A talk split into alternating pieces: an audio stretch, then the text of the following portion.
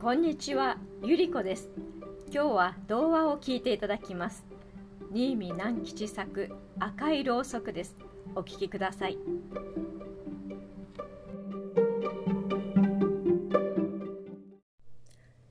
山から里の方へ遊びに行った猿が一本の赤いろうそくを拾いました。赤いろうそくはたくさんあるものではありません。それで猿は赤いろうそくを花火だと思い込んでしまいました。猿は拾った赤いろうそくを大事に山へ持って帰りました。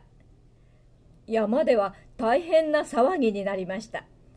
何しろ花火などというものは鹿にしても獅子にしてもウサギにしても亀にしてもイタチにしてもタヌキにしてもキツネにしてもまだ一度も見たことがありません。その花火を猿が拾ってきたというのであります。おー、素晴らしい。これは素敵なものだ。鹿や獅子やウサギや亀やイタチやタヌキやキツネが押し合いへし合いして赤いろうそくを覗きました。すると猿が「危ない危ないそんなに近寄ってはいけない爆発するから」と言いました。みんなは驚いて尻込みしました。そこで猿は花火というものがどんなに大きな音をして飛び出すかそしてどんなに美しく空に広がるかみんなに話して聞かせましたそんなに美しいものなら見たいものだとみんなは思いましたそれなら今晩山のてっぺんに行ってあそこで打ち上げてみよう猿が言いました。みんなは大変喜びました。夜の空に星を振りまくようにパーッと広がる花火を目に浮かべてみんなはうっとりしました。さて夜になりました。みんなは胸を躍らせて山のてっぺんにやっていきました。猿はもう赤いろうそくを木の枝にくくりつけてみんなの来るのを待っていました。いよいよこれから花火を打ち上げることになりました。しかし困ったことができました。と申しますのは誰も花火に火をつけようとしなかったからです。みんな花火を見ることは好きでしたが火をつけに行くことは好きでなかったのであります。これでは花火は上がりません。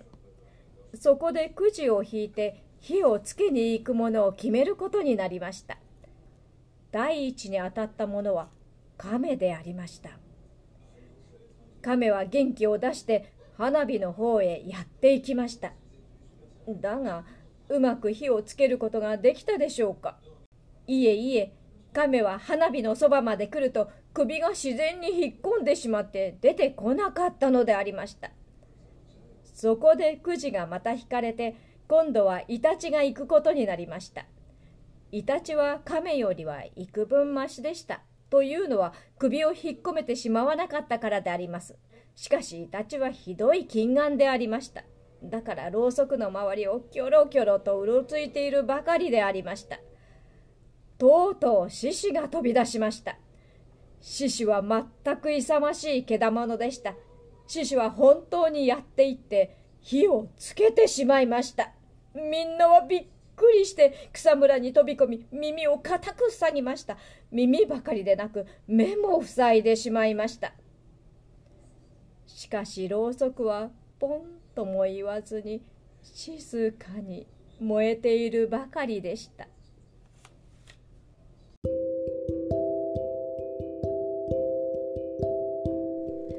動物たちが目も耳も塞いで小さくなっているようなところに赤いろうそくがほーっと揺らいでいる姿を思い浮かべると本当におかしいですよね。では失礼します。